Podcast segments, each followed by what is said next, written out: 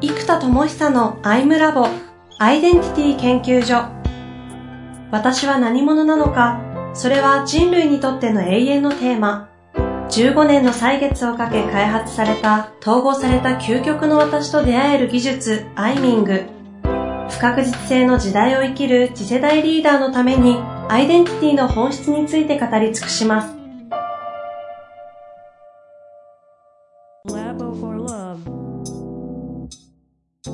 こんにちは。遠藤和樹です。生田智久のアイムラボアイデンティティ研究所。生田さんよろしくお願いします。はい、よろしくお願いします。さあさあ、ということで今日も行きたいんですが、前回新しいコンセプト、インナーバースジャーニーというね、内的資源をしっかりと開発をするというニュアンスと、こう、内なる旅という、このインナージャーニーをこう、統合したような概念として生まれたインナーバースジャーニーと。ちょっとこのあたりわかんない、ね、言葉だけ聞いても全然イメージだけ湧くとは思うんですけど、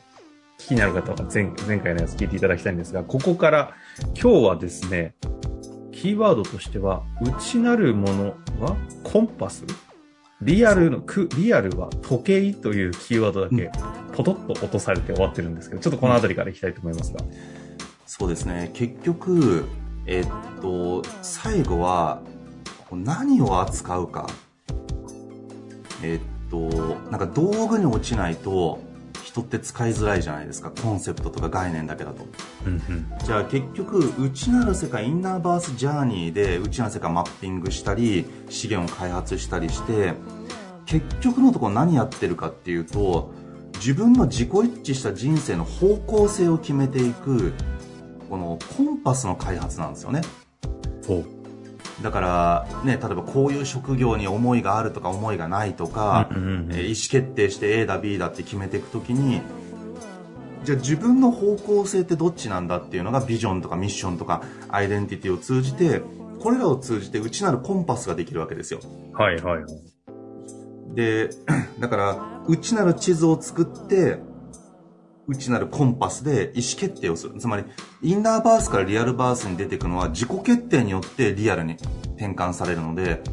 自己決定が内と外をつなぐものなんですかね。内からインサイドアウトする。じゃあ自己決定するときに何が必要かというと、コンパスだと。でこれはもう、かなり昔からいろんなコンテンツで内なるコンパスみたいな概念ってあるじゃないですか。うんうん、人生のコンパスとか、うんそれこそあの、ディズニーシーにずっと言ってたからもうしょっちゅう来ました。アラジンのあの、ね、内なるコンパスみたいな、コンパスオンユアハートみたいな歌があるんですよ。はいはいはい、はい、自分の内なるハートのコンパスみたいな概念。だから、自分が自己一致するかどうかって、コンパスがバチンとそこに向くかどうかっていう、で、これがなんか普通は北と南は決まってますけど、あでもうち僕の理論としてもインナーバースの南極点の葛藤から北極点の統合なので、まあ、北極点に向かってるコンパスが分かれば自分がこっちだっていうのが統合点とかメタが分かれば北極星が分かればそこって指すわけなので、うんうんうん、やっぱまあ内なるコンパスなんですよね。でこれだけだと普通なんですよ。まあありがちなんか多分そういう本いっぱい出てると思います。人生のコンパスみたいな、うん。うん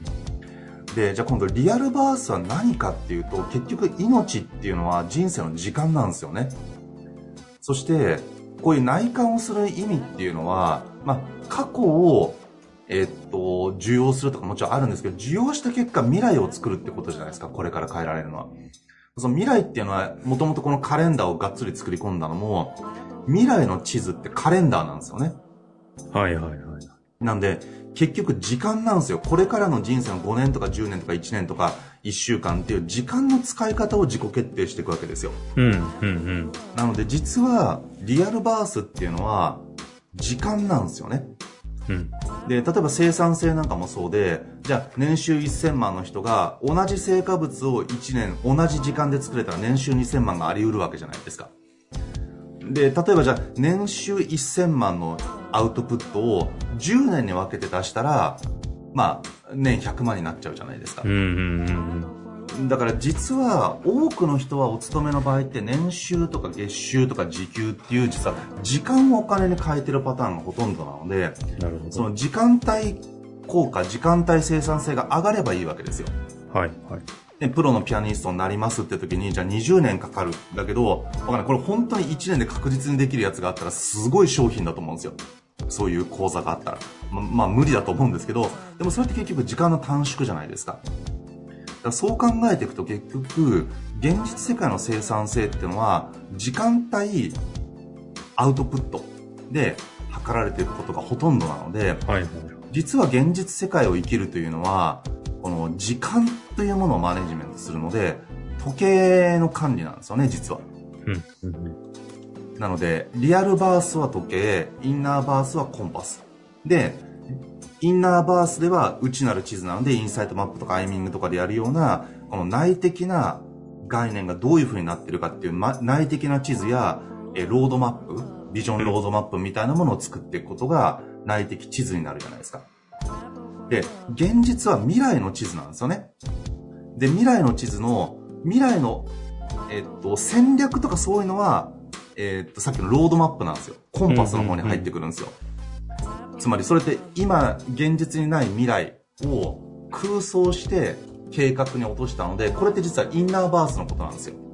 計画書とか企画書っていうのは全部。はい、はい、はい、はい、はい。確かでリアルで何を管理してるかっていうと時間なんですよ結局。に。うん。でじゃあその企画を1年で事業ここまで持ってきますなのか3年で持ってきますなのか時間が決まった瞬間に現実世界に入っていくんですよ。じゃあ1年でやるんだったらこういうリソース集めてこうしなきゃねと。まあそれも物理的に難しいからじゃあ3年にしましょうと。じゃあ1年でやるんだったら M&A で、えー買ってこないと自社で作るの間に合わないよねとか。まあそういうのになっていくので、えっと、時間が決まったらリアルに入っていくので、結局、その空想構想戦略、えー企画、えーこういうものを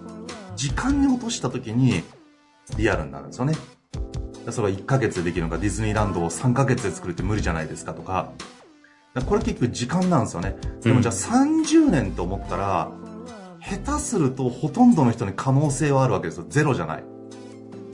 今から30年かけてディズニーランドみたいなのを作るっていうのは、不可能に近いんだけども、100%絶対ないとは言えないんですよ。うん、うん。みたいなことになるので、だから結局この時間と生産性とか可能性っていうのは連動するので、なので、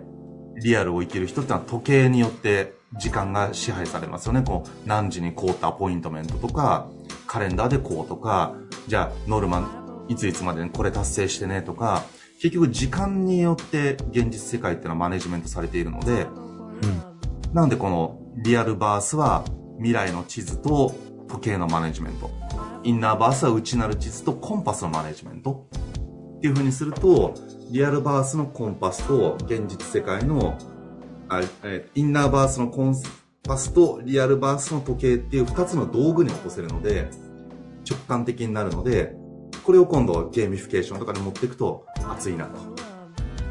もう内なる世界と、まあ、リア innerverse の世界と realverse の世界が当然統合されていかない、いくわけじゃないですか。うんで、リアルバースを変えるためには、やっぱりインナーバースなんだ。インナーバースジャーニーをしなければっていうところだとは思うんですけど、世の中はリアルバースしか見えないので、ついリアルバースを変えたいと思うと、リアルバースのメソッドとかノウハウとかに行ってしまって、インナーバースの開拓に行けなくて、こう、現実テクニック論みたいなところにいろんな、こう、まあ、ビジネス書に行くのは大体そんな気がするんですけど、行くじゃないですか。ここがやっぱり、その中でインナーバースなんだ。そして、インナーバースって逆に言うと、リアルバースがこんだけ現実世界があるってことは、その分だけインナーバースの世界が存在するわけですよね。そうもしかするともっとでかいかもしれないですよって。いうことですよね？ここに、うん。いや、ちょっと、あの、今、はい。そうそう、っていうのは、ほら、リアルバースっていうのは、現実世界の物理法則や制約が結構多いんですよ。でも、 innerverse っていうのは夢とか妄想も含まれるんで、空を飛ぶってことすらも、例えばじゃあ、 inperience で言うと、じゃあ今から空を飛ぶイメージをしましょうって言って、うわー空飛んで楽しいって思ったら inperience として楽しいという感情が発生したら妄想だろうとなんだろうと inperience としてはハッピーなんですよ。うん。じゃあ、その妄想という行為そのものが人生を豊かにするんだったら、 realverse ほっといても、この妄想して空飛んでる嬉しいってすれば、ハッピーじゃんってことなんですよ。これすらも、ありえないことなのに、インナーバースの世界ではあり得てしまうし、エクスペリエンスがゴールだとするならば、達成されちゃうんですよ。ってなると、インナーバースには制約がリアルバースよりもはるかに少ないので、うんうん無限の世界が広がっちゃうんですよ。火星移住とかもインナーバースでできるじゃないですか。うん。はいはいはい。リアルバースでやると結構きつい。イーロン・マスクガチでやろうとしますけど、まあやっぱかなりきついですよね。うん。っていう。はい。っていう中において、インナーバースに行くって逆にインナーバースの世界って怖い。じゃ怖い。行った先に現実がどう変わるかも見えない。まあ、だ、だから生田さんがね、この開発をして、それこそインナーバースの中の、言葉の通りか、コンパスを作り、もしかするとロードマップの地図すらも作り、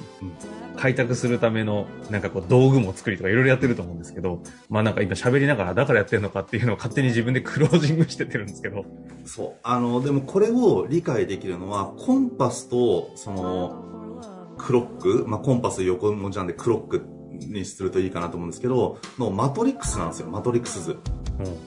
つまり、コンパスがイエス、ノーがあるじゃないですか。で、時間軸のクロックで見た時にイエス、ノーがあった時に、コンパスど真ん中かつ時間軸、リアルバースの、えど真ん中だったら、丸と丸なんでハッピーじゃないですか。でも多くの場合、コンパスを無視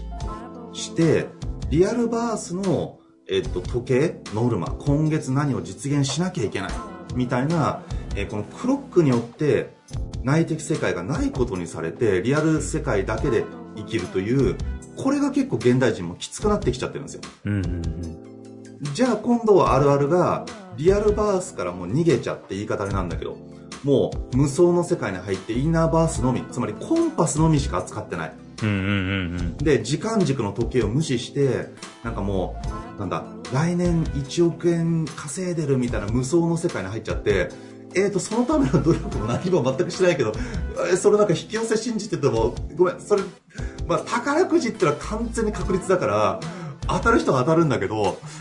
そういう非常に低い確率論の世界に身を委ねないと、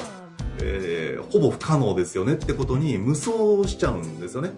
ある意味現実世界の自分を守るためにそっちの無双の世界に閉ざして分離しちゃうみたいなの起きるじゃないですか。そうです、そうです。で、これはコンパスのみで、コンパスは丸だけど、もしかすると、でも、クロックが×なんですよ。なんでこのマトリックスで見たときに、この4領域がありますから、どの領域に生きてますかっていうのが見えてくるわけじゃないですか。うん。で、コンパスを思いっきりリアルバースの開発をたくさんやっちゃうと、やっぱり、あ、インナーバースの開発むちゃくちゃやっちゃうと、リアルバース遅れるじゃないですか。うんうんまあ僕なんかもそうですけど。じゃあ、それを良しとするのかしないのかとか、じゃあ、まずリアルバースでタイムマネジメント、ノルマの達成、今月この成果を出すっていう、この時間に支配されたリアルバースの世界を生き切る力を身につけてから、リアルバースで、えー思ったら、リアルなインナーバースを開拓してコンパスが明確になったら、そこに向かってスピーディーな努力ができるじゃないですか。うん。うんうんうんでもコンパスがわからないと誤った方向にスピーディーに努力してる可能性があるじゃないですか確かだからここが結構時間が早いとか結果が早いだけどそっちに向かいたいんだっけっていうのがわからなくなってきちゃうんですよねなのでうちやっぱコンパス中心ではあるんですけど結局生産性アプリをなんで作んなきゃいけなかったかっていうとコンパスの方をインナージャーニー中心に言うと本当にコンパスしか扱わない人が増えちゃうんですよ。に。うんうん。で今度そうすると統合っていう概念からするとリアルバースと分離が起きちゃうんですよね。まさなので生産性タイムマネジメントの未来の地図としてのカレンダーとかタスクとかプロジェクトとかマイルストーンの設計。まあマイルストーンがやっぱ大きいですかね。OKR とかその辺のあー。発想もそうですけど。なんでやっぱここを統合したシステムにすることでコンパスとクロックが統合されたシステムですよと、まあ、こうしていくと、まあ、インナーバースとリアルバースの統合ですよはちょっと抽象度が上がるんでなるほどと思う人は思うんですけど、に。うん。ちょっと使いこなし感がよくわかんないじゃないですか。まあ確かに概念上で終わってしまう感じがしますよね。だけど、じゃあ人生の方向性と、それを成し遂げる生産性？じゃあこれってどうですかと。方向性がバチンとコンパス一致してて、クロックで生産性がバチコンと高ければ最高じゃないですか。うんうんうん。生産性だけ高いんだけど、方向性がもう、うわかんないっていうパターンもあるし、まあ逆もそうですね。方向性これだと思ってるんだけど、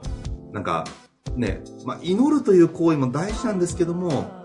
祈ってるだけ願ってるだけで現実の行動を時間軸として、例えば今日3時間行動しなかった、つまり時間の中で行動とか努力とか学習をしなければ、それは難しいじゃないですか。ね、ピアニストになりたいんだって夢を描いてるんだけど、ね、あの、1日5分だけ練習してます、なんとなくみたいな。えっ、と、それはごめんなさい、プロの世界では、多分、いや、なんか才能が開くとか可能性がないとは言いたくないけど、うんでもやっぱりもう難しいと思うんですよ、それさすがに。っていう、それなんか時間の使い方がそもそも、スタンダードがずれちゃってるわけですよね。うーん。でも、才能がむちゃくちゃ高い人は、時間を短縮することができるんですよ。でも、どんな天才でも1週間でプロになるのは不可能じゃないですか。はいはいはい。うんっていう、それが、もしかするとたった1年で才能が開かれちゃう人はいるかもわかんないですけど、まあでも、1年は無理かな。やっぱりもう、みんな子供の頃からピアニストだったら異常にやってるじゃないですか。20年死ぬ気でやってる人たちの中でプロになるかどうかの話になってきちゃうんで、うん。いくら才能があっても3年5年でなれるのかな？ちょっともうわかんないです。でもそういうことだと思うんですよ。時間の使い方ですね。あの、次回にこの行くかもしれないんですけど、このリアルバースを、もうどっちを主体にするかですけど、リアルバースのためにもインナーバース大事だし、インナーバースやんない、大事だからリアルバースもだしっていう、まあ、要は統合していかないとどうにもならないって話であるんですが、そのための真ん中に自己決定が、それが大事っていう話を冒頭にされてたじゃないですか。うん、うん。ここの話がちょっとこう、じゃあどう自己決定するのかとか、自己決定ってそもそも何なんだみたいなところがちょっと今回うん、気になるなという気がしたので、うん、うん。ここのあたり、次回あいかがかなと。はい、まさに。じゃあ行きたいなと思いますので、次回はね、自己決定というところにもう今ね、日本、っていうか世界中の人類、みんなここのテーマについて悩んでんじゃねえかって感じがするのでね、うんここをぜひやっていきたいと思いますので、楽しみにしていてください。はいありがとうございました。はい、ありがとうございます。